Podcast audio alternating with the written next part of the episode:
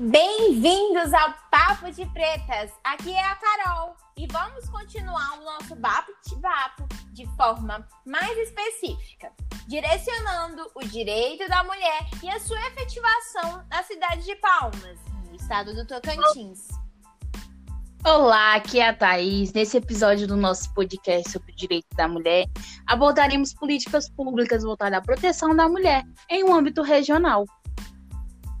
As políticas públicas de proteção aos direitos da mulher vêm sendo desenvolvidas ao longo dos anos, em especial com o aprimoramento da legislação pertinente e de normas e princípios para o enfrentamento da violência contra a mulher, que constitui uma grave violação dos direitos humanos.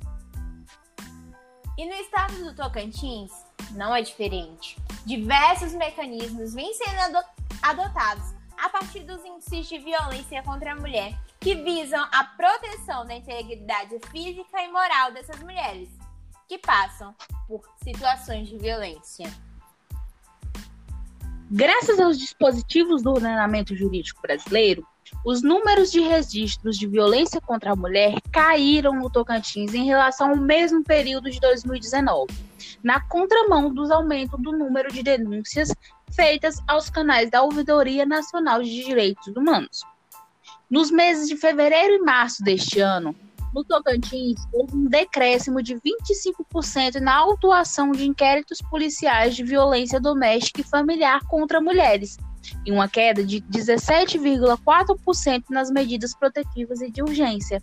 Esses dados são do Sistema de Transmissão Eletrônica de Atos Processuais da Justiça Estadual, o EPROC, comparados aos mesmos meses do ano de 2019. Também houve uma redução de 14% de registros de ocorrências de violências domésticas pela Polícia Militar do Estado do Tocantins, no primeiro trimestre deste ano, em relação ao mesmo período do ano anterior. Já a Ouvidoria Nacional de Direitos Humanos registrou um aumento de 14% de denúncias de violência contra mulheres no Brasil no primeiro quadrimestre deste ano, em relação ao mesmo período de 2019 Dados esses que exigem da rede de proteção do Tocantins atuação no estímulo de vítimas e sociedades a promoverem denúncias de violações contra a mulher.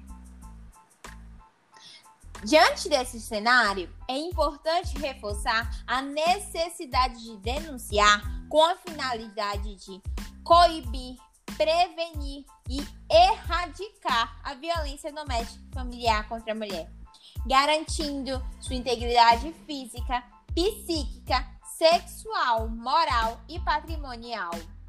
Além de ter os meios de realizar as denúncias, é necessário que, desde o primeiro atendimento, a vítima se sinta acolhida e segura. Daí a importância de um atendimento mais humanizado. As delegacias da mulher do estado do Tocantins e aqui em Palmas tem um protocolo de atendimento que buscam acolher e proteger a vítima.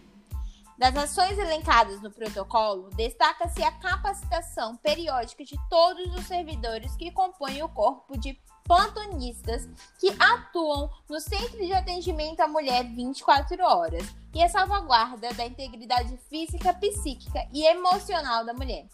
O protocolo estabelece também que verificando risco iminente à vida da vítima, a autoridade policial responsável pelo atendimento deve questioná-la sobre necessidade de encaminhamento à casa-abrigo. Quando houver requerimento de medidas protetivas de urgência, será solicitado que a vítima preencha o Formulário Nacional de Avaliação de Risco e Proteção à Vida, estabelecido pela Resolução número 284 do CNJ. O protocolo estabelece ainda que o servidor que atender uma pessoa vítima de violência sexual deve acolhê-la, bem como manter a descrição sobre o tipo de violência sofrida. Além disso, em caso de violência sexual, é fundamental que tanto a equipe de atendimento quanto a sociedade no geral tenham consciência de que a mulher é vítima e nesse viés, suas roupas, maquiagens, acessórios, amigos, vida social, redes sociais, local onde se encontrava, não determinam de maneira alguma que ela seja responsável ou culpada pelos fatos, pela violência que sofreu. A instrução trata dos protocolos de atendimento à mulher, à vítima de violência doméstica e familiar, e aplica-se também às três delegacias especializadas em atendimento à mulher, as DEANs, as duas localizadas em Palmas e uma em Araguaína. E esse protocolo ainda trata do atendimento às 11 delegacias especializadas em atendimento à mulher e vulneráveis.